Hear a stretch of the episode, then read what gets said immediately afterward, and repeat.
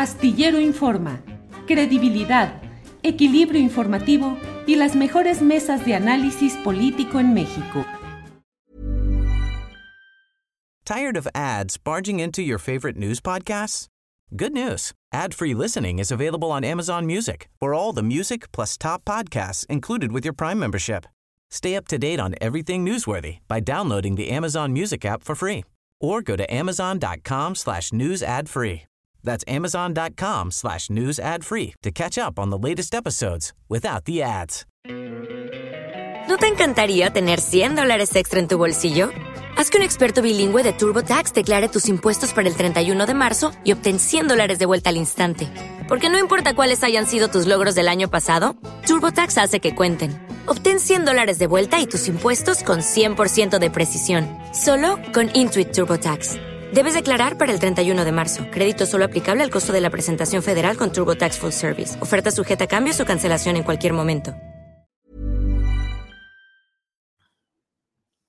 Viernes 19 de noviembre de 2021 y ya estamos en la mesa del más allá. Pero mire, antes de que entremos con nuestros compañeros, déjeme comentarle que este mismo programa será retransmitido a las 7 de la noche de hoy mismo en Canal 22. Acompáñenos. Si no pudo verlo a esta hora, eh, eh, puede verlo completo en el canal 22 a las 7 de la noche. Hoy mismo recomiéndolo a sus amigos, a sus conocidos. Y aquí estamos listos para iniciar en Astillero Informa y luego repetición en Canal 22, La Mesa del Más Allá, que en estos momentos inicia. Fernando Rivera Calderón, buenas tardes. Buenas tardes, mi querido Julio, Ana, Horacio. Los saludo yo y mi pequeño mini de los chaborrucos que, que, al fin ha llegado a mis manos y que me hace muy feliz. ¿Cómo están todos? Te pareces mucho al monito, ¿eh? Realmente sí hiciste un gran esfuerzo tú, Fernando, por estar igualito, ¿eh? Gracias. Además que te, perdona, te perdonaron las canas en el monito. Sí, me pusieron más joven. Exacto. Ana Francis, buenas tardes. Hola, querido Julio. Fíjate que sí está padrísimo estar en el canal 22. El otro día una prima me escribió a las 7, una prima de Oaxaca, y me dijo, te estoy viendo en la tele. Así. Hay que echar aquellos gritos, ¿no? Como el del tri, Alex. Exacto. Estoy en la tele. Préndele a la tele. Prende la grabadora. Sí. Horacio Franco.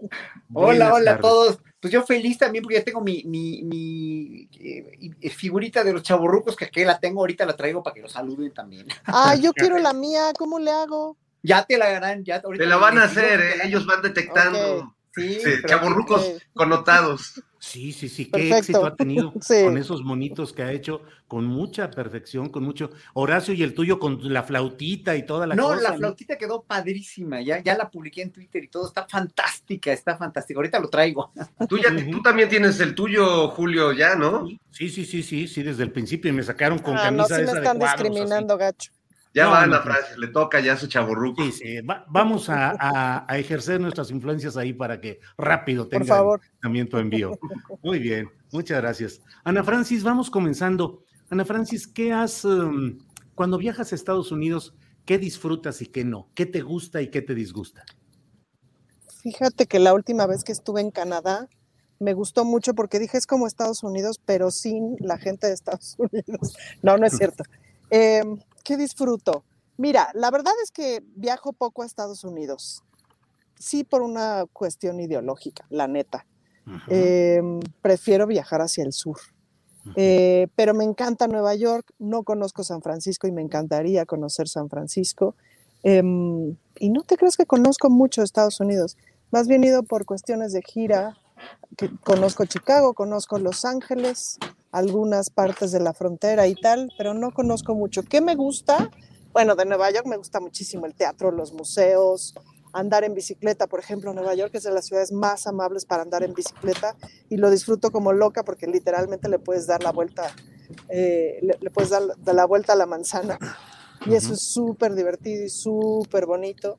Este, de hecho, cuando he estado como en giras un poquito más largas o así, de, me compro una bicicleta en Nueva York y la vendo al final, pues, ¿no? Para poder estar eh, en la bici todo el día, lo disfruto un montón. Disfruto mucho la comida, por ejemplo, esta cosa de que tiene que tiene Nueva York de que cambias de barrio y entonces la comida es radicalmente distinta y encuentras comida del mundo, eh, de todos, de, todos los mundos posibles, eso lo disfruto mucho. Y ya, no te crees que conozco tanto, soy más latinoamericanista que otra cosa. Muy bien, Ana Francis, gracias. Em, eh, Horacio Franco, ¿tú qué disfrutas y qué no de Estados Unidos? Mira, aquí está. Ah, ahí está, míralo, con su bautita y toda la cosa. Estoy feliz de estar con él. No, pues, pues yo qué disfruto de Estados Unidos. Mira, eh, Estados Unidos sería el último país en mi vida el que yo me iría a vivir. Básicamente. Pero me gusta visitar cuando voy a trabajar. He ido a trabajar mucho, mucho, mucho, mucho. Casi cada año voy. He estado en todos los, en todos los, los rincones más cultos y hasta unos, unos menos. He estado en Idaho, he estado en, eh, en fin, ¿en qué estado? No he estado casi, casi en todos he estado. He estado en, en Nebraska, he estado en, en, Wisconsin varias veces, he estado en, pues en, Utah también, bueno, he estado en muchos, en casi todos, obviamente en Nueva York, Washington, California, este, Oregon, en fin, eh, llevo años, llevo casi 40 años viajando a Estados Unidos de gira. Eh, yo lo que te puedo decir es que disfruto mucho tocar, disfruto mucho trabajar, ¿no? Disfruto mucho la gente eh, en Estados Unidos, la gente culta, la gente, incluso la gente, la gente trabajador, de clase trabajadora, es muy sensible a la música, no más que tienen otros, otros valores culturales muy diferentes y cuando les acercas la música mexicana, la música clásica, otro tipo de música que no están acostumbrados, les gusta mucho. O sea, yo he aprendido en todos los países a donde he ido que gente es gente y son sensibles al fenómeno musical, al fenómeno cultural y que tú puedes transformarles la vida, dijéramos, ¿no? Con un concierto, con una función de teatro, con una función de danza, con cualquier cosa, porque la gente es muy sensible, la gente es gente y siente igual en todos lados.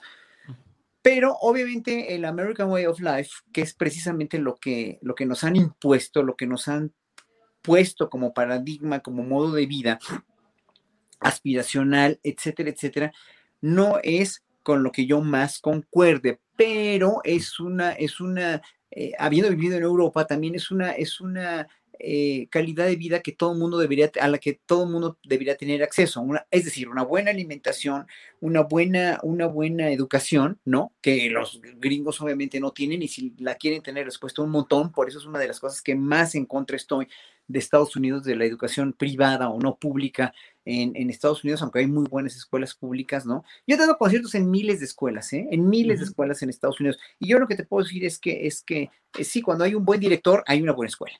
Pero eso es lo que a mí no me gusta de Estados Unidos, pues, ¿no? además, el consumismo terrible, que también lo ves en China, ¿eh? que también lo ves en Malasia y que también lo ves en Europa, pero que obviamente es un consumismo eh, que se copió de Estados Unidos, ¿no? El consumismo gringo y sobre todo pues, el control que quieren tener sobre toda la población y sobre todo el mundo. Eso es lo que a mí no me gusta. Sí, y, bueno, están indoctrinados además los gringos, cultos o no, ¿eh? la mayoría, a menos que seas tan crítico, ¿no? como, como, no sé, como Chomsky o alguien así, de ver obviamente todas las, los, los, los claroscuros de, un, de los gobiernos gringos republicanos o demócratas, pero que a final de cuentas es lo que, lo que manipula al grosso del, del, del, eh, del, pueblo norteamericano, del In God We Trust, y toda la cuestión de, de quiénes los controlan y quiénes los dominan, y que no se pueden revelar a eso porque están inermes, porque creen que viven en el país más chingón del mundo, que no lo es, no lo es ni por mucho, pero así se los hicieron creer. Entonces, yo a mí me gusta mucho Estados Unidos, me gusta mucho ir, me gusta mucho disfrutar ciudades como Nueva York, como Chicago, como San Francisco, como Los Ángeles. O sea, digo, Los Ángeles me gusta menos, pero, eh, eh, pero en fin, no sé, yo, yo en ese sentido soy, soy muy adaptable porque lo mismo me gusta mucho ir a cualquier lugar del mundo, pero sí soy muy crítico con la manera de, de, la, visión, la cosmovisión de los gringos y de sus gobiernos. Muy bien, Horacio, gracias. Eh, Fernando Rivera, ¿tú qué disfrutas? ¿Cuáles son tus recuerdos positivos o las cosas que te gustan de Estados Unidos y cuáles no? Aparte de Disneylandia, Fernando. Bueno, esa la damos por hecho, que, siempre me, he divertido. Y he sufrido porque yo una vez tuve una ruptura amorosa en Disneylandia, perdí a mi amor en Disneylandia. No es cierto, Fernando, eso no le pasa a nadie, no es cierto. Me pasó a mí, además, como me... ¿Te enamoraste de la, de la Bella Durmiente o de la Cenicienta o de quién? Más o menos, eh, eh, ya sabes, el romanticismo heteropatriarcal que hasta en Disneylandia. pero, pero fue una historia horrible porque discutí con, con mi pareja ese tiempo, nos enojamos, nos mandamos al rancho del peje, nos dimos la vuelta y cuando la quise buscar, ya no estaba y empezó a llover y en Disneylandia todos se ponen el mismo impermeable amarillo no. de Mickey Mouse. Entonces ya no la encontré jamás. dime, dime que hay una canción de eso no hay una canción, pero hay una historia que en algún momento será un, un, cuento largo, una novelita corta que se llama Perdí a mi amor en Disneylandia. Perdí mi amor. En pero bueno, exactamente, mi, Julio. Mira, a mí me impactó mucho cuando fui por primera vez a Estados Unidos. Fui a Miami con una amiguita de, la primaria. Eh, que fui con mi mamá y México todavía era otro país y recuerdo que llegar a Estados Unidos sí era una cosa muy sorprendente, porque era un México donde yo iba pues con mi mamá la Conazupo y no había, no había juguetes así. Mi papá de repente fue, hizo un viaje a Canadá y me trajo un muñeco y yo era el más feliz. Entonces me acuerdo que cuando fui sí me impactó mucho pues el nivel de desarrollo. Eh, además me pasó una estupidez. Fui a una tienda yo estaba fascinado con los juguetes que vendían en esa tienda en Estados Unidos, allá en Miami y había un juego de policías y ladrones en, el anaquel, iba con mi amiguita, teníamos yo creo que unos 10 años, y había un juego de una pistola y unas esposas, y estaba abierto. Mm. Y ahí tienes al, al mexicano llegando a Estados Unidos. Dije, ay, qué padre. Y que me pongo las esposas y que no, y se habían robado la llave. Ah. Entonces, de repente había dos policías así gigantes conmigo y me llevaron un cuartito y estaban muertos de la risa, obviamente. Pero, pues mi primera visita a Estados Unidos fui esposado y, hice un oso brutal.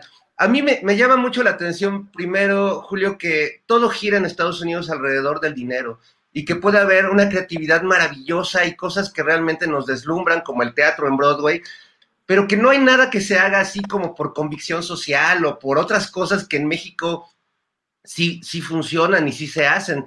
Entonces a mí cada que voy a Estados Unidos, en primera valoro mucho porque amo a México. Porque, porque aquí las motivaciones para que la, la, sociedad se mueva, no, no todas giran alrededor del dinero, gracias a los dioses. Y además, tenemos dioses, tenemos historia. Ellos han construido su propia mitología artificial que además les ha pegado con tubo en el mundo y tenemos dioses como Thor y Superman, y, pero, pero es una mitología artificial, ¿no? Ellos no tienen lo que tenemos eh, en todos los países sudamericanos, que es una historia mítica, ancestral, maravillosa, y por eso cuando vas a Disneylandia, pues tienen su pirámide ahí, toda cucha, este, como como ellos se imaginan que es, porque no entienden la profundidad de los simbolismos y de los significados. Pero bueno, a mí me encanta la cultura gringa también, el cine gringo, eh, el humor de los judíos que se han asentado en Estados Unidos, que siempre ha sido brutal, eh, la crítica política que de ella emana, eh, ya, ya decía Horacio Franco, el maestro Noam Chomsky, pero bueno, en realidad hay muchas muchos grandes pensadores, hay muchas formas de admirar a Estados Unidos, pero siempre creo que debemos mantener esa distancia crítica y yo tampoco, como Horacio, no podría vivir ahí. Yo amo vivir en México, y amo México y cada que voy a Estados Unidos, aunque me deslumbra toda su potencia eh, alrededor del dinero, siempre termino valorando eh, las tortillitas de chonita y los frijoles de chonita y que quiero regresar con el síndrome del jamaicón Villegas, sobre todo llamado por el estómago azteca, que, que siempre es una fuerza muy difícil de rechazar. Muy bien, Fernando, gracias. Eh, Ana Francis, em, vas en modo trepidatorio, eh, en buen español dirían sangoloteo. Eh, a ver si para, para tener más firme el, el, telefonito o el, dispositivo que lleves, porque sí hay, y vamos a marear a los, a los televidentes y a, los, a quienes están en nuestro programa. Ana Francis, em, ¿cómo va? sí, sí, sí, muy bien. bien. Ya entraste allá a un túnel, creo. Ya, desde el túnel del tiempo, Ana Francis Moore reportando desde el túnel del tiempo, o va cruzando a lo mejor la frontera México-Estados Unidos y no nos quiere decir, y ya se va a ir a asentar a alguna ciudad de aquel lugar. Ana Francis, ¿nos escuchas? No, Les escucho bien, estoy aquí. Ah, aquí reportando, reportando desde el deprimido de Churubusco, pero me encuentro bien, me ah. encuentro con buen ánimo. Ah, muy bien, perfecto. Ana Francis, eh, ¿cómo viste la conducta de un viajero no frecuente como es Andrés Manuel López Obrador a Estados Unidos y entrar al protocolo de una reunión cumbre de los tres mandatarios de Norteamérica y los adversarios de López Obrador decían que no habla inglés, lo cual es cierto, que no tiene experiencia en ese tipo de reuniones, y había quienes preveían que iba a haber un oso diplomático, un oso escénico de López Obrador ahí. ¿Cómo viste el comportamiento del presidente en todo ese terreno? Mira, yo creo que le ayudó mucho Peña Nieto, ¿no? Que no lo tenemos que olvidar. Creo que Peña Nieto hizo todos los osos posibles. Y entonces, pues, este, me explico, ahí hay una ventaja importante. No, ya fuera de WhatsApp, me parece que lo hizo increíble, me parece que lo hizo muy bien, es decir, que siguió todos los protocolos que tenía que seguir. Ahora, también es cierto que venía de la ONU, me explico, en donde le fue re bien. O sea, la presencia internacional que ha tenido Andrés Manuel me parece que ha sido una, una estrategia súper buena y súper importante y súper inteligente y nada casual. Empezó en México con las reuniones internacionales, aquí en México, en su terreno de confianza, en su idioma, rodeado de sus personas de confianza, en su entorno, me explico. Y pues luego pasó por la ONU y la verdad es que me parece que hizo un papel espectacular haciendo unas propuestas eh, fantásticas. Y me, quedo con esta frase que hizo eh, en donde decía, pues la ONU no se ha distinguido por atender a los pobres, pero siempre podemos empezar, ¿no? que es como una frase, una manera de acomodar las palabras típica de Andrés Manuel, en donde en donde coloca, se coloca como desde el humor, se coloca como desde la buena onda, se coloca como desde la posibilidad, pero, pero les dice una, les dice una muy fuerte, o sea, decirle a la Organización de las Naciones Unidas que nunca se han ocupado de los pobres, pues me parece que es una cosa fuertísima, pues, ¿no? Y, y hacerlo desde ahí me parece, me parece muy bien. Pues yo lo que vi, la verdad, es que es una, una reunión de, de tres, de tres presidentes, una reunión como de mucha altura, aunque también es cierto que hacia la prensa, hacia el interior de Estados Unidos, la prensa no le hace mucho eco, la prensa no le hace mucho caso. Ahí hay una discriminación importante y no, y no hay que no hay que obviarla, ¿no? La propuesta de, del gobierno mexicano de hagamos un solo bloque, hagamos un bloque y entendamos y entendámonos como un solo bloque económico, etcétera, pero desde el respeto, pero sobre todo desde la no manchadez que ha sido la, la característica principal de Canadá y Estados Unidos hacia México en el terreno de libre comercio y etcétera, pues me parece muy importante y súper bueno que no hable inglés, ¿no? Es decir, no tiene por qué hablar inglés porque no tenemos por qué hablar inglés. O sea, ¿en qué momento el idioma inglés se convirtió también en un asunto de clasismo? Se convirtió también en un asunto de estatus, pues, ¿no?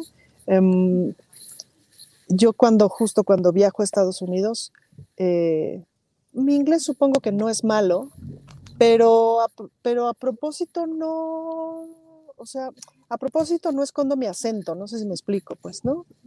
Y y no tengo por qué, ¿sabes? O sea, sí hay un asunto como de, como de, de acuerdo al acento, o sea, en las reuniones internacionales, en las conferencias, en los congresos, etcétera, que he tenido oportunidad de participar como activista eh, durante los años, todo mundo tiene acento y nadie, generalmente son en inglés, todo mundo tiene acento y nadie le hace jamón por eso. Eh, pero en México sí te discriminan si tienes acento cuando hablas inglés. En Estados Unidos, claro que te discriminan si tienes acento cuando hablas inglés. En fin, em, entonces me parece que el presidente es una elección, una muy buena elección a no exponerse a hablar un mal inglés, ¿no? Cuando puede hablar un gran español me da mucha risa y me entretiene mucho que siempre pues le da su clase de historia al que se le ponga enfrente, sea Kamala Harris, sea Biden, sea Trudeau, ¿no? y eso me divierte mucho porque me parece como de una autoestima necesaria, pues, ¿no? De una muy buena autoestima nacional y me parece como muy necesaria.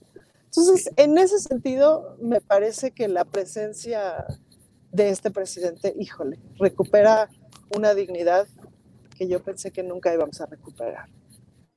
Gracias, Ana Francis. Horacio Franco, ¿cómo viste el desempeño, diría, hasta escénico, pues, o el, el, el deambular, el movimiento y las expresiones discursivas del presidente López Obrador en esta reunión llamada la cumbre eh, trinacional?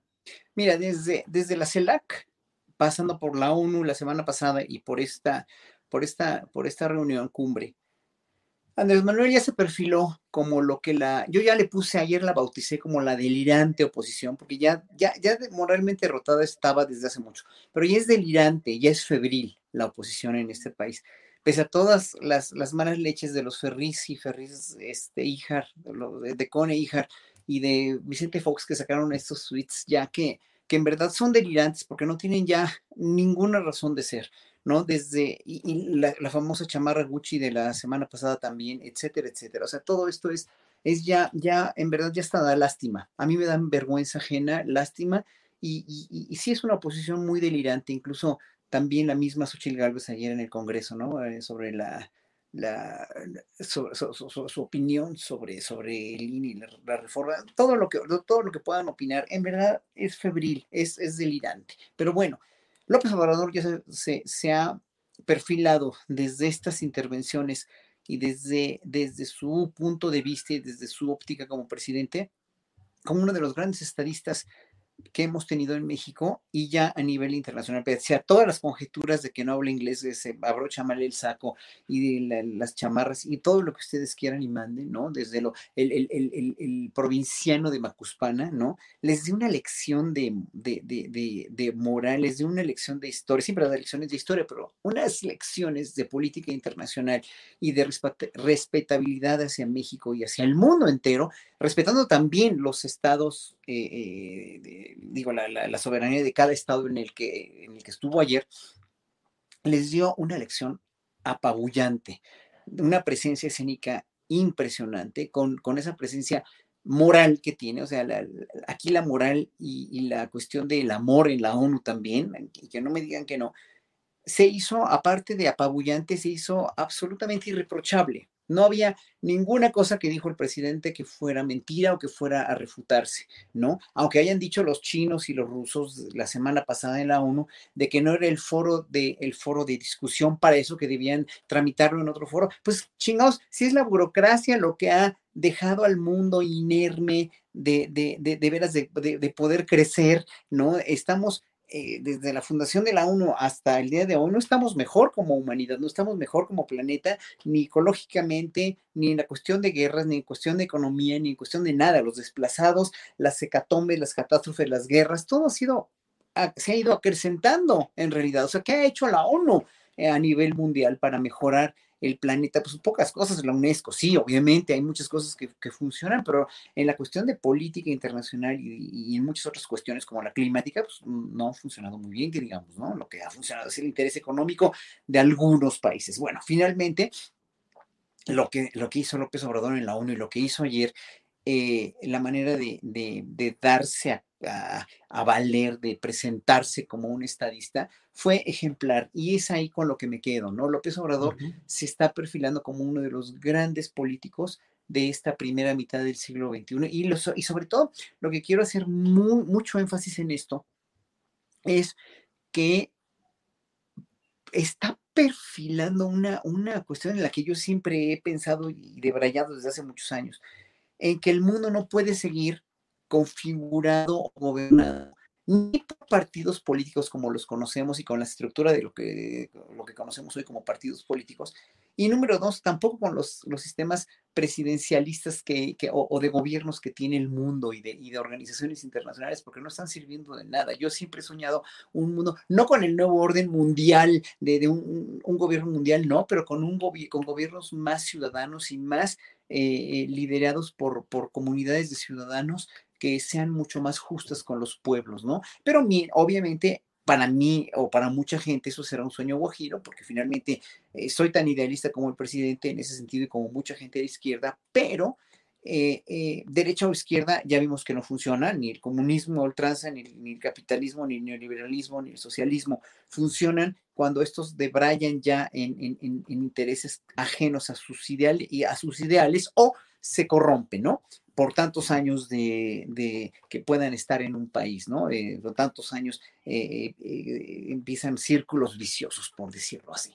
Entonces, uh -huh. yo creo que el mundo sí. se tiene que perfilar a maneras diferentes de gobernarse en los próximos claro. 50 años para que finalmente ya no haya esta, esta, esta decadencia a nivel sí. mundial donde unos cuantos tienen tienen muchísimo y la mayoría de los pueblos se les están viendo negras y aparte repudia a la mayoría de los pueblos a sus gobernantes. Eso claro. es un síntoma totalmente de enfermedad de estos gobiernos en el mundo, ¿no? Y por fortuna, sí. el, el pueblo, el grosso del pueblo de México, no detesta a su presidente. No está, uh -huh. no estamos como los anteriores presidentes eh, repudiándolos. Lo vimos en las manifestaciones de los mexicanos que viven allá, que dijeron que eran comprados, que eran acarreados. Bueno, ya no, es que como te digo, ya, ya es febril. La oposición ya está en una, en una cuestión febril y si no se ponen las pilas, en verdad, lo, lo que yo, lo que yo le pediría a la oposición es que en verdad se pongan a trabajar, a trabajar con uh -huh. propuestas concretas y finalmente no, no a seguir a ultranza lo que haga el gobierno, porque en el gobierno hay muchas deudas también, hay deudas claro, de desaparecidos, claro. hay deudas de,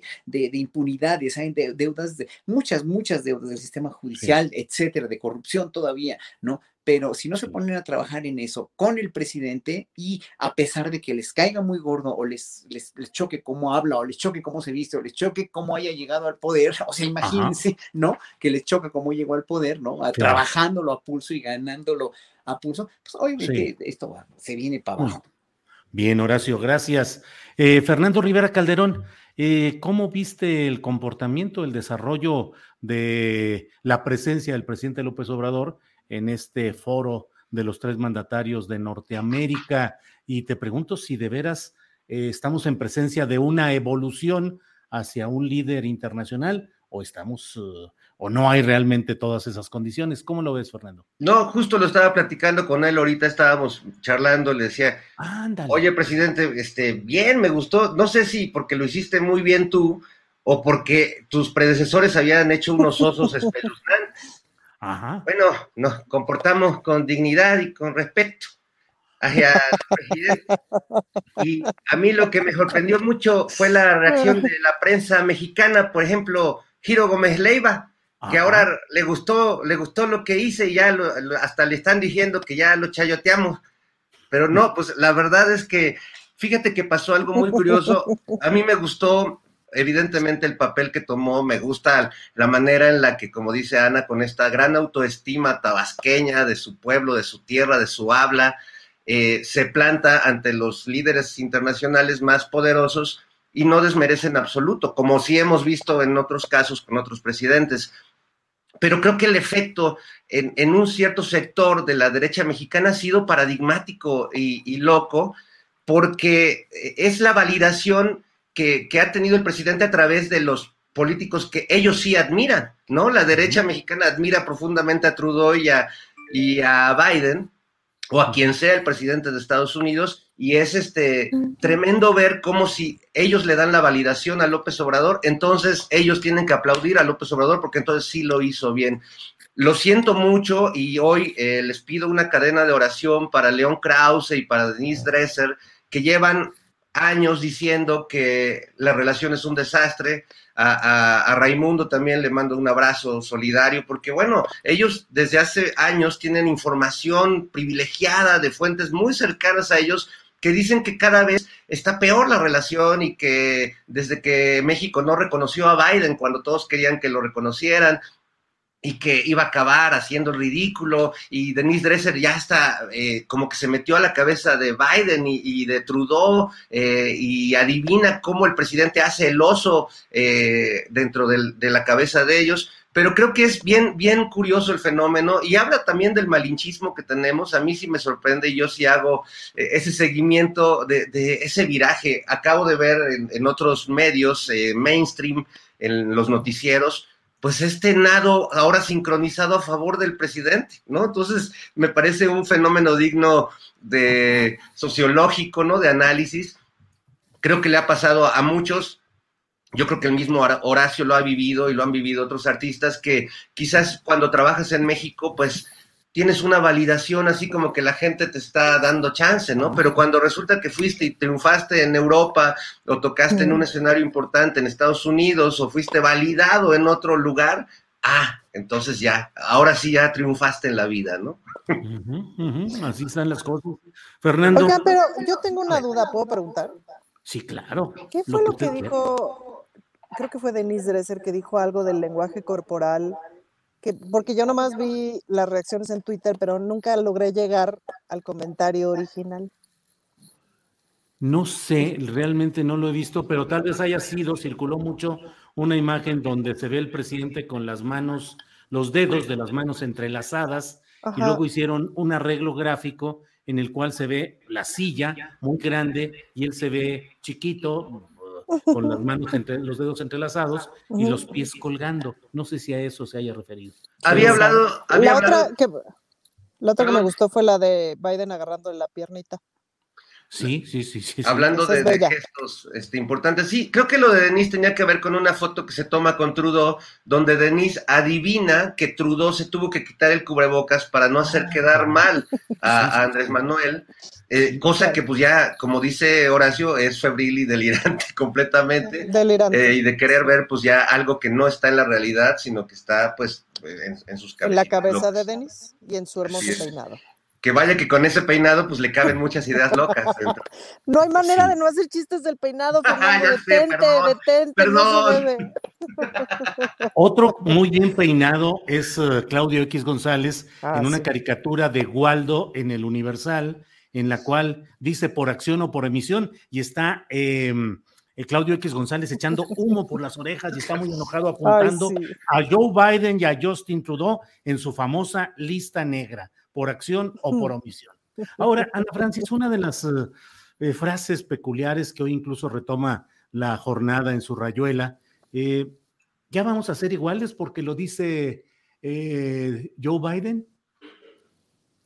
No, bueno, pues obviamente no vamos a ser iguales todavía, pero lo que sí es cierto es el gran oficio de la política de Estados Unidos de decirnos lo que queremos escuchar en este momento, pues, ¿no? Andrés Manuel ha insistido e insistido desde Trump, ¿no? Ha insistido, ha insistido de ya, por favor, déjenos de tratar como su patio trasero, ¿no? Con, cosas mucho más educadas, en fin, con, con, con este discurso que hace sobre la conveniencia del bloque económico. Creo que una de las cosas que fue sorprendente al inicio de este gobierno fue que de alguna manera hubo este rumor de entonces van a echar para atrás el Tratado de Libre Comercio, porque el Tratado de Libre Comercio fue un horror cuando se firmó, etcétera, etcétera. Pues no, evidentemente no. Es decir, de las primeras cosas que hizo este, este gobierno fue la refirma del Tratado de Libre Comercio y evidentemente la renegociación de un montón de cosas. Y ha sido muy importante como ha estado Tatiana Cloutier, insiste e insiste en aquí nos querían hacer de chivo los tamales y entonces lo estamos peleando. Aquí también querían hacernos de chivo los tamales, entonces lo estamos peleando. Un poquito la sensación es que cuando les vas poniendo un alto, los, este, como que el gobierno norteamericano dice, sí, por eso, sí, nosotros somos bien educados, siempre lo hemos sido. Pues si te dejas, se van hasta la cocina, literal, pues, ¿no? Entonces, claramente tenemos un presidente que les ha puesto límites y límites y límites y límites y límites, insistiendo en este asunto de atacar las causas de la migración o de los problemas que generaría la migración, porque la migración no necesariamente es un problema, o más bien no es un problema, eh, sino las causas de la pobreza que hacen que la gente se desplace por, etcétera, ¿no? Entonces, Andrés Manuel ha insistido en esto y sí sabemos que el señor es terco, pues, ¿no? Es terco y tenaz. Entonces, y, mm, entonces que por primera vez el gobierno norteamericano empieza a hablar como de atacar las causas y empezar a hablar de ayudar a atacar las causas y ayudar a los países de Centroamérica, etcétera, etcétera, pues me parece que es como muy importante, ¿no? Entonces, em, eso, ah, eso es como... Um, As a person with a very deep voice, I'm hired all the time for advertising campaigns. But a deep voice doesn't sell B2B, and advertising on the wrong platform doesn't sell B2B either. That's why, if you're a B2B marketer, you should use LinkedIn ads. LinkedIn has the targeting capabilities to help you reach the world's largest professional audience. That's right, over 70 million decision makers all in one place. All the big wigs, then medium wigs, also small wigs who are on the path to becoming big wigs. Okay, that's enough about wigs. LinkedIn ads allows you to focus on getting your B2B message to the right people. So, does that mean you should use ads on LinkedIn instead of hiring me, the man with the deepest voice in the world? Yes. Yes, it does. Get started today and see why LinkedIn is the place to be to be. We'll even give you a $100 credit on your next campaign. Go to linkedin.com slash results to claim your credit. That's linkedin.com slash results. Terms and conditions apply. Tired of ads barging into your favorite news podcasts? Good news. Ad-free listening is available on Amazon Music for all the music plus top podcasts included with your Prime membership. Stay up to date on everything newsworthy by downloading the Amazon Music app for free or go to amazon.com slash news ad free. That's amazon.com slash news ad free to catch up on the latest episodes without the ads. Como de alguna manera, pues sí, me parece que el buen oficio diplomático del gobierno de Estados Unidos de terminar de redondear esas ideas, ¿no? Y de un poco decirnos lo que queremos escuchar. Las letras chiquitas es donde se arman los sillazos, pues, ¿no? La serie de reuniones que no vemos en ningún lado, que tienen los funcionarios eh, de relaciones exteriores, que tienen la secretaria de Economía, etcétera, en donde van viendo punto por punto qué dice la coma y por qué tu traducción dice otra cosa que no es la que yo entendí, pues, ¿no? Porque que así lo hemos no, vivido. que así lo hemos vivido, no es un gobierno amable, nunca ha sido un gobierno amable con México. Se agradece la amabilidad pública, se agradece el reconocimiento público de nuestro presidente y de lo que dice, sobre todo por esto que dice Fernando. Ahora, ahora, ¿cómo le va a hacer mi hermana Consuelo para decir que no es un estadista si Biden dice que es un estadista? ¿Me explico? A mí me hace un favor con mi familia, digamos, ¿no? Pero, pero, este, o sea, pero no olvidemos quién es Estados Unidos. Claro, claro. Gracias, Ana Francis. Horacio Franco, eh, en este eh, vaivén o subibaja de declaraciones y realidades, pues tenemos la declaración muy positiva y muy plausible pidiendo que se frene eh, el rechazo a los migrantes y que se entre a una etapa de una, un flujo migratorio ordenado. Y por el otro lado está la realidad, pues del trato duro, seco, eh, violento contra eh, nuestra- contra personas migrantes que vienen de Centroamérica en la frontera sur de México. ¿Cómo conciliar el discurso y esa realidad, Horacio? Eh, Yo creo que no hay que olvidar una cosa que es, o, varias cosas que son fundamentales entender, el entendimiento. Número uno, Estados Unidos, Estados Unidos eh, es un país eh, con dos partidos políticos. Y de los dos partidos políticos, ha sido el demócrata el que más acciones en contra de la migración mexicana ha tomado. Con, con este, eh, eh, eh, con Bill Clinton, cuando Clinton hace los muros, ¿no? O sea, es un presidente eh, del Partido Demócrata, ¿no? O sea, ningún de los republicanos, bueno, con Reagan se firma esta amnistía, ¿no? Que es republicano, curiosamente, o sea, los republicanos parece ser, o sea, en las acciones al menos han, han- apoyado más la cuestión migratoria y eso históricamente está como comprobado, dijéramos, ¿no?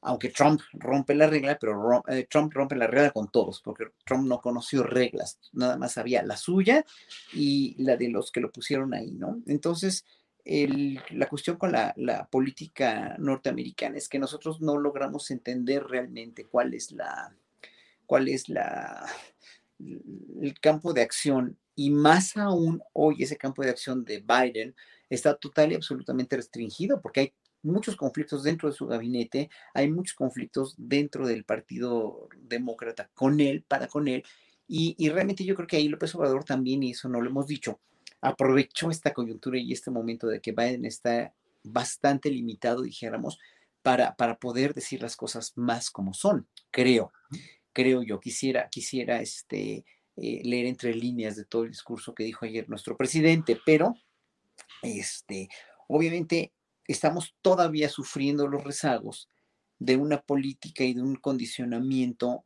de trato a los migrantes por parte de Trump, por parte del gobierno de Trump, que ya no, ya no es, ya no es válido, pero estamos ahorita, como no hay una política migratoria o una, una cuestión ya definitoria en el gobierno de Biden, todavía seguimos con los mismos estragos y con nuestra también, con nuestra, este, con nuestra burocracia y nuestra muy mal educada burocracia del Instituto Nacional de Migración y de policías, etcétera, etcétera, y el no saber a dónde están parados y cómo hay que tratarlos hasta que no se haga algo más definitorio, creo que esto va a seguir, aparte de que las caravanas están llegando y están organizándose para, para, hacerse presentes, ¿no?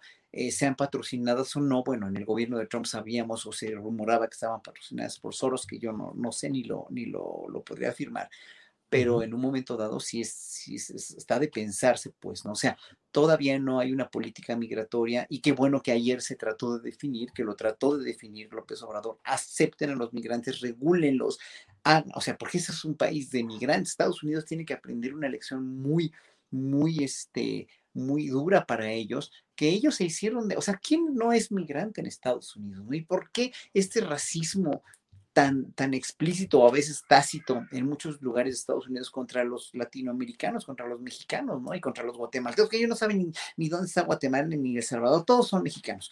Pero al final de cuentas, el pueblo norteamericano también ha contribuido con mucho gracias a la indoctrinación del American Way of Life y de, de, de toda la, la, la, el lavado de cerebro que les han hecho sobre la supremacía blanca, etcétera, etcétera. O sea, Estados Unidos es un país muy enfermo, ¿no? Y lo acaban de demostrar también con los 100 mil muertos por fentanilo, etcétera, etcétera digo, nada, nada es de gratis, ¿no? Y yo creo que el trato a la migración va a tener que ser una cuestión definitoria en estos próximos días, ¿no? Donde finalmente el Congreso decida y donde se tomen medidas en México ya urgentes, porque aquí hace mucha falta también ordenar a todos las, ordenar la cabeza y ordenar las acciones de policías, etcétera, etcétera, de policías y de la, gente del Instituto Nacional de Migración y que todo se vea un poco más encausado hacia poner orden, pero sin reprimir, pero dejando como, como, lo dijo el presidente desde los inicios de su gobierno, pues ahora, sí que libertad para, para, para que haya migración, ¿no? En México, pero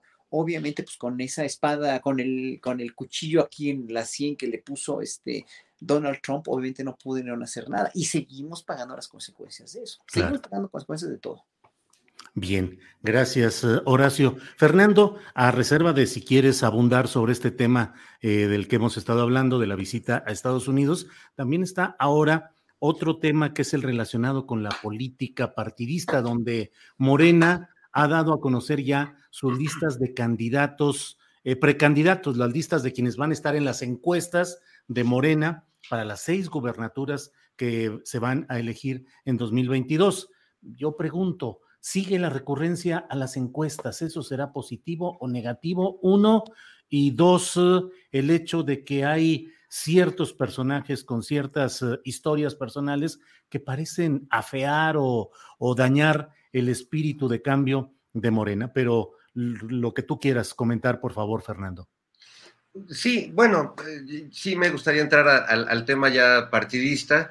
Eh, coincido con Horacio en que el, tema migratorio es un tema que nos rebasa y que tampoco deberíamos dejarlo solo en manos de los líderes políticos, sino que como sociedad tendríamos que empezar a ver de qué manera podemos incidir en paliar o en hacer menos graves estos abusos que estamos viendo de, ambas partes, ¿no? Los excesos que se dan de los migrantes desesperados contra la policía cuando tienen oportunidad y de la policía eh, en, caso contrario. Pero bueno, hablando de, los partidos, yo sí creo que en el caso de Morena, eh, pues hay un tema digno de, de, un debate profundo, porque este pragmatismo un poco que tanto se le ha cuestionado, le hemos cuestionado a Mario Delgado, que hizo que llegara Félix Salgado a la gubernatura de Guerrero a través de, su hija, pero que bueno, llegara a la candidatura de entrada a Félix. Eh, o personajes ahora como Manuel Espino en, Durango, pues sí me parece que exige una reflexión porque justo el cambio que se dio y lo que motivó a las personas a salir a votar por Morena y por el gobierno de López Obrador, pues fue un paradigma ético ¿no? Un paradigma que eh, en teoría rompía con ese pragmatismo en el que el PRI, el PAN y el PRD habían hecho un gran negocio de la política nacional. Eh, entonces sí me, parece realmente inadmisible eh, y creo que no hay manera, siendo la gente de Morena o no, como es mi caso, que no pertenezco al partido, pues no, no, podemos dejar pasar así como si no sucediera nada. Un personaje como Espino que me parece realmente impresentable y que le ha ya lo dejaron fuera, ¿eh, Fernando? Ya Quedó fuera, ya quedó fuera de la cuarteta de Durango, ¿eh? Ah, bueno, pues me parece muy bueno. Y muy Habrá que ver si no lo postulan a otro cargo. Él dice que, bueno, su gente dice que tal vez al Senado en 2024 y hay quienes dicen que puede hacer campaña por Morena y buscar otro cargo local ahí mismo, pero bueno, ya quedó fuera. Sí, bueno, me da gusto y, sí me parecía un absoluto despropósito, además con la manera en la que él eh, los días eh, siguientes al anuncio de que estaba ahí metido, pues respondió incluso a ti, este, te aventó unos cuantos adjetivos. Eh, coincido con algunos, pero no con todos, sin duda. ¿Con cuáles sí coincides? Sí, estamos un poco locos. Que, lo, diga Julio. no, que lo Diga Julio, que lo diga. Realmente me parece. ¿Qué te puso, Julio? ¿Te acuerdas exactamente qué fue lo que te. bueno, ahorita lo busco porque lo borré de mi. mientras sigues hablando. De tu corazón. No, este, pero sí creo que hay que tener cuidado y que sí la militancia y que sí, no solo la militancia, sino los que apoyamos el proyecto político de López Obrador, no podemos dejar de lado, más allá de que se esté ganando, pues eh, la, la, ética. Sé que de repente decir la ética suena como, como algo que está en la abstracción y, y como algo que, que, la política, la real política no admite, pero bueno, pues es que yo sí creo que el que la gente saliera masivamente a votar eh, por López Obrador tuvo efectivamente que ver con la, con la ética, ¿no? No, no, eh, entonces, pues sí me parece preocupante que estén apareciendo estos chapulines políticos y que entran al partido como si nada, ¿no? Y que, habiendo sido parte, pues, de fraudes electorales importantes y de conspiraciones en otros tiempos. Entonces sí creo que ahí tendría que haber un filtro, no en el sentido de la aristocracia o solo tienen que entrar los... No, no, simplemente pues la trayectoria de vida, ¿no? La trayectoria de vida que pues marca un precedente de, de cómo va a ser el comportamiento futuro de ese candidato o candidata.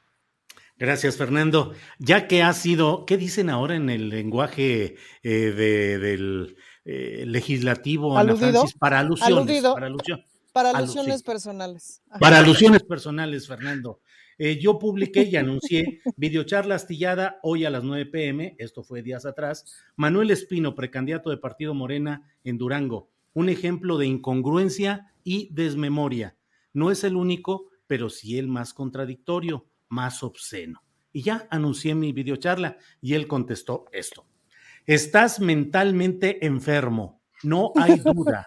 Mientes, distorsionas la verdad y expresas tus complejos en cada mensaje en el que me mencionas.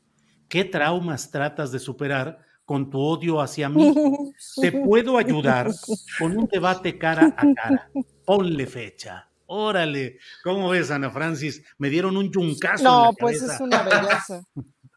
es una belleza y el chiste se cuenta solo, pero fíjate que este bello tuit me lleva a la siguiente reflexión, si me permiten, que es como la, me parece que hacia el interior de Morena está ocurriendo una, mm, una, una batalla, ojalá encontrara yo una mejor palabra, pero permítanme usar esta, una batalla de dos visiones de mundo una que tiene que ver con el patriarcado y una que tiene que ver con otra manera.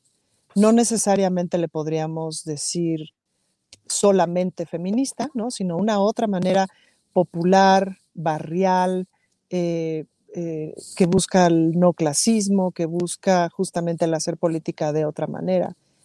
Y, y son dos formas muy claras en la dirigencia, pues, ¿no? Ahora, desde la cosa patriarcal, pues el pragmatismo manda, ¿no? El pragmatismo malentendido como que lo importante es ganar y no, la verdad es que lo importante no es ganar, lo importante es el proceso, lo importante es servir bien, pero el proceso es muy importante y eso fíjate que se descubre mucho en la crianza, por ejemplo, ¿no? Porque pues cuando estás criando una criatura, pues que nunca ganas nada, ¿no? Lo importante es el proceso, lo importante es todos los días, porque de todos los días se va construyendo una vida. Y, y esa es una visión también muy neoliberal y, muy patriarcal, el asunto de ganar. Porque ¿qué ganamos? No ganamos nada, vamos todos en el mismo barco y no necesariamente es eh, importante, vamos, lo que es importante es ir construyendo, pues, ¿no? Entonces, hay una apuesta bien fuerte de muchísima gente al interior de Morena, justo de ir construyendo. Es un partido que tiene que construir experiencia para gobernar, porque apenas lleva gobernando pocos años y gobernar requiere experiencia, pues, ¿no? Entonces, sí, en ese sentido, pues va construyendo experiencia y sobre la experiencia va teniendo errores, pero va corrigiendo. Es un partido que necesita construir más movimiento o o, concretar el movimiento que ya tiene de forma más organizada, más ordenada. Y sin duda es un partido que necesita formación política, pues, y que ha tenido una apuesta bien importante por la formación política, pero cuando la formación política le llevas la igualdad de género, etcétera, se les frunce un poquito, pues, ¿no? Entonces, ese es un, ese es un asunto como muy importante. ¿Y por qué se les frunce? Justamente por la urgencia de ganar, justamente por la urgencia del pragmatismo, pues, ¿no?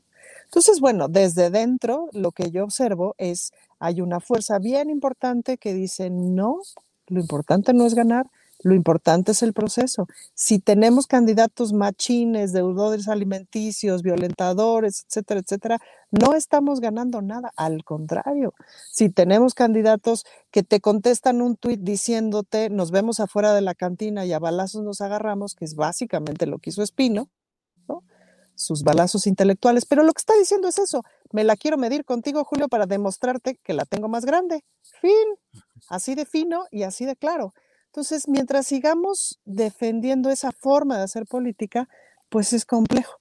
Y te pongo un ejemplo, por ejemplo, una cosa que está ocurriendo en la Cámara de Diputados ahorita. Se va a discutir la ley de igualdad sustantiva, que es, una, es un paraguas enorme para justamente la igualdad en todo. Es una ley que ha costado mucho trabajo, etcétera, y se empieza a discutir. Hay un llamado del Frente Nacional de la Familia, todos estos grupúsculos, a detenerla porque va en contra de la familia, según ellos, la igualdad de género va en contra de la familia y tal, pues, ¿no? Hay formas, por ejemplo, en, en, en, ese Congreso Federal como quedarte hasta las 3 de la mañana de lunes a viernes a discutir quién sabe qué, que básicamente Buena parte de eso son discusiones necias, son discusiones tramposas. Y yo me pregunto, y mientras ustedes están discutiendo hasta las 3 de la mañana, ¿quién está cuidando a sus hijos? ¿No? En fin, esa desconexión de la realidad, esa desconexión con el cuidado, esa desconexión con, con, la vida real, esa desconexión con el autocuidado, con, de veras queremos legisladores que no duerman, de veras queremos, ¿me explico? O sea, es una desconexión con lo vital, es una desconexión bastante necrófila, pues, ¿no? Entonces, la política patriarcal es eso, es muy necrófila y aunque tenga buenas intenciones, porque la buena intención es que continúe la cuarta transformación, pues ahora sí que mendigos modos, ¿no? Yo quisiera, quisiera contestar tantito a Ana Francis, Julio, si puedo. Sí, ya vamos, sí, sí, tenemos como dos minutitos Horacio y luego Fernando para cortar, agradecerle a la gente de Canal 22 y luego nosotros seguimos adelante. Adelante. No, sí, contestando Ana Francis, yo quisiera saber si Manuel Espino y muchos, muchos machos de Morena están, están conscientes de lo que tú dijiste de ir en el mismo barco, todos juntos, con, con, con, las diputadas trans como Salma Luébano y María Clemente, por ejemplo, ¿no? O sea, en verdad hay que preguntarles, ¿no? Y yo, yo le pediría a Manuel Espino un ejercicio de humildad, en realidad, y de raciocinio, eh, de la manera que te contestó Julio, para, para, para, para, poder decir, bueno, sí la cagué, sí estaba yo, eh, sí estuve levantándole la mano a Calderón y a los presidentes anteriores, sí estuve en el fraude del 2006, sí la cagué, pero estoy para redimirme. O sea, ¿por qué no tienen esa humildad de decirlo?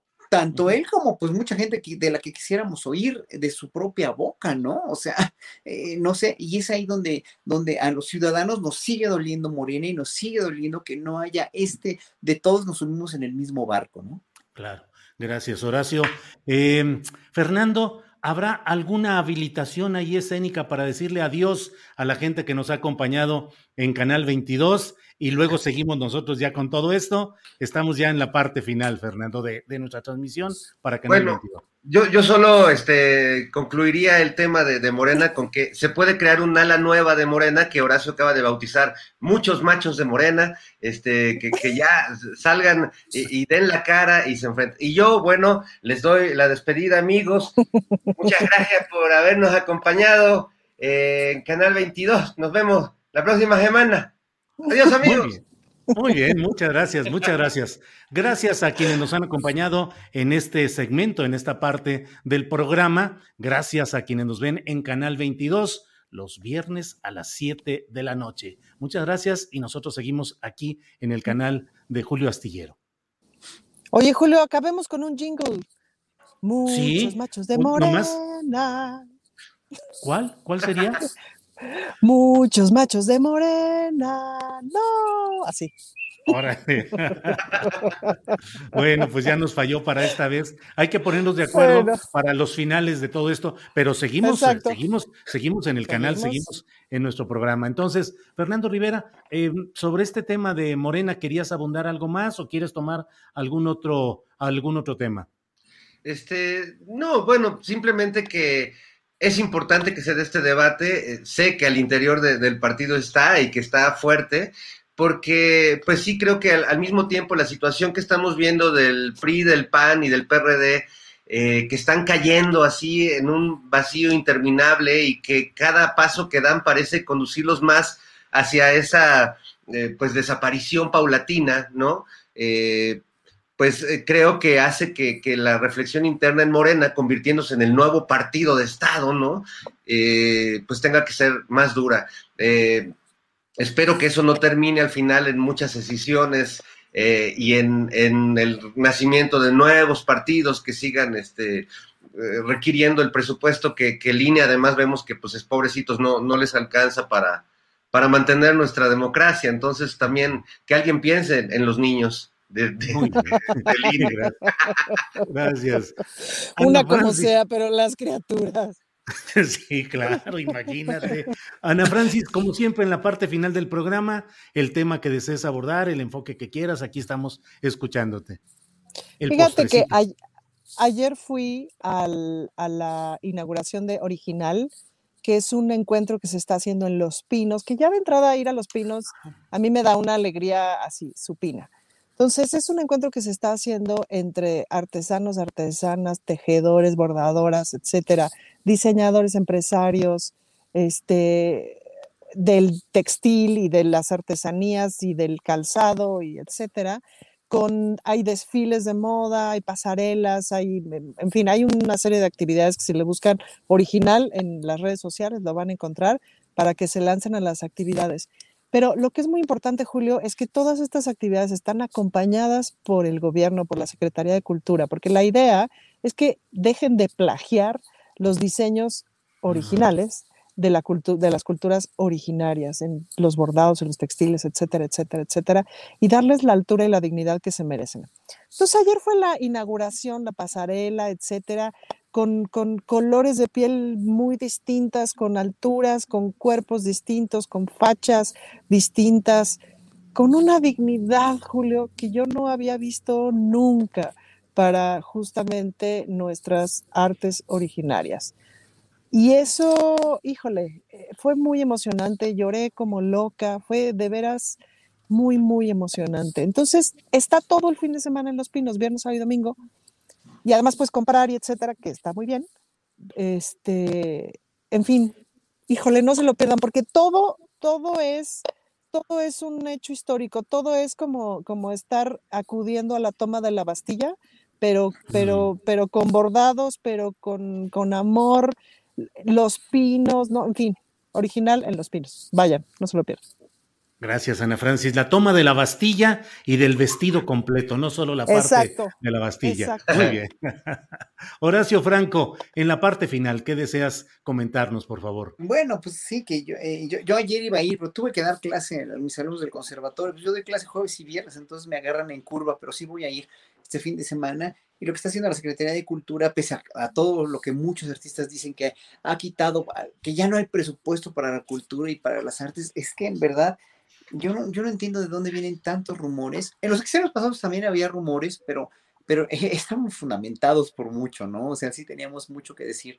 Pero eh, hoy por hoy, por ejemplo, sí la Secretaría de Cultura y mucho que está haciendo también la, la y la Secretaría de, de, de Román Miller Falcón, que es verdaderamente maravilloso el trabajo que está haciendo, que no se anuncia mucho en las mañaneras, ¿eh? o sea, sí, una vez fue, hace poquito fue Román, lo vi ahí, pero la obra pública que están haciendo es verdaderamente impresionante, ¿no? Entonces, no, pues yo nada más digo que qué bueno que estamos, que, el gobierno está trabajando y está haciendo obra pública.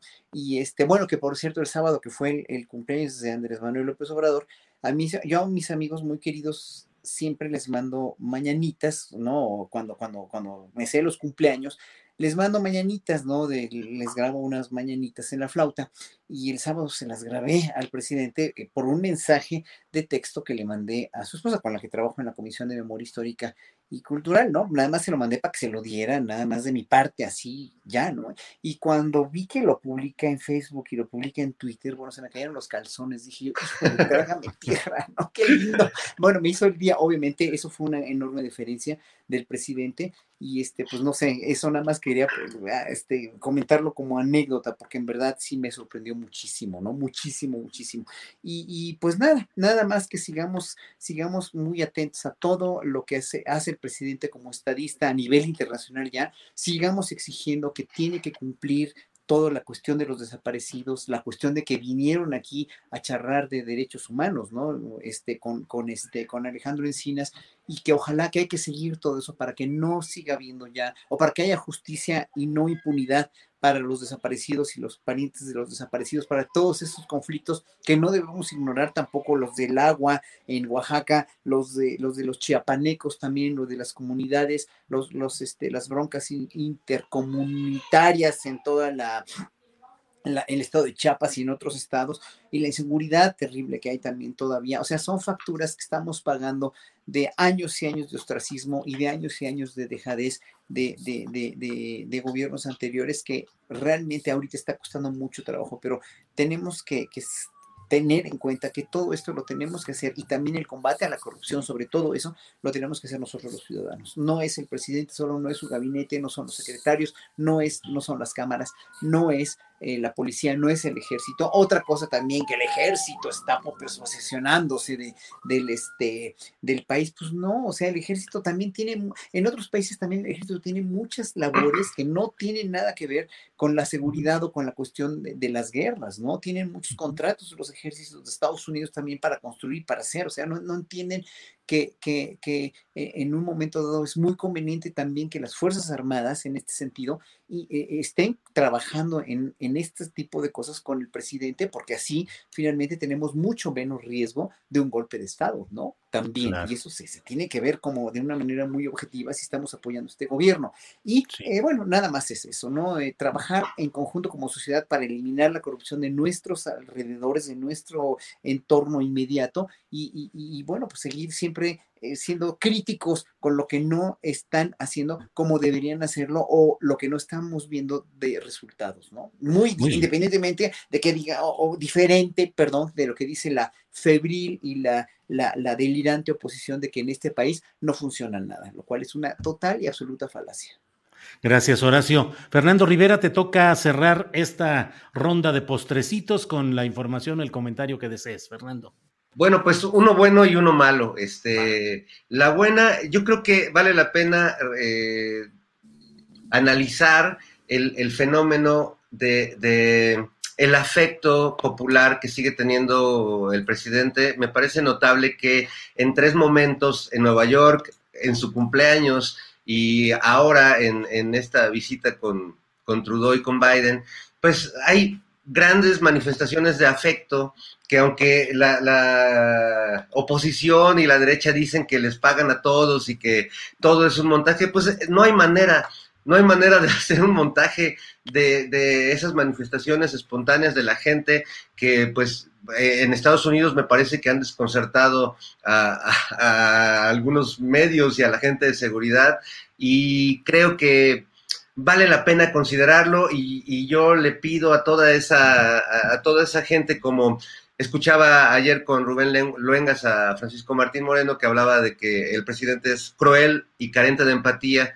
y muchos periodistas que siguen eh, mirando a un, autócrata malvado, pues que, contrasten esas ideas con lo que está sucediendo en, en, la vida real, ¿no? Porque yo lo que veo es un presidente muy querido y veo un fenómeno digno de, de, la sociología, ¿no? De cómo este personaje, pues es más que un político, ¿no? Para muchas personas y representa muchas otras cosas que las que solo vemos quienes hablamos de política. Bueno, esa es la buena, creo yo, y la mala es que eh, desde la semana pasada fui víctima de un robo ¿Ah, sí? a mi cuenta de WhatsApp.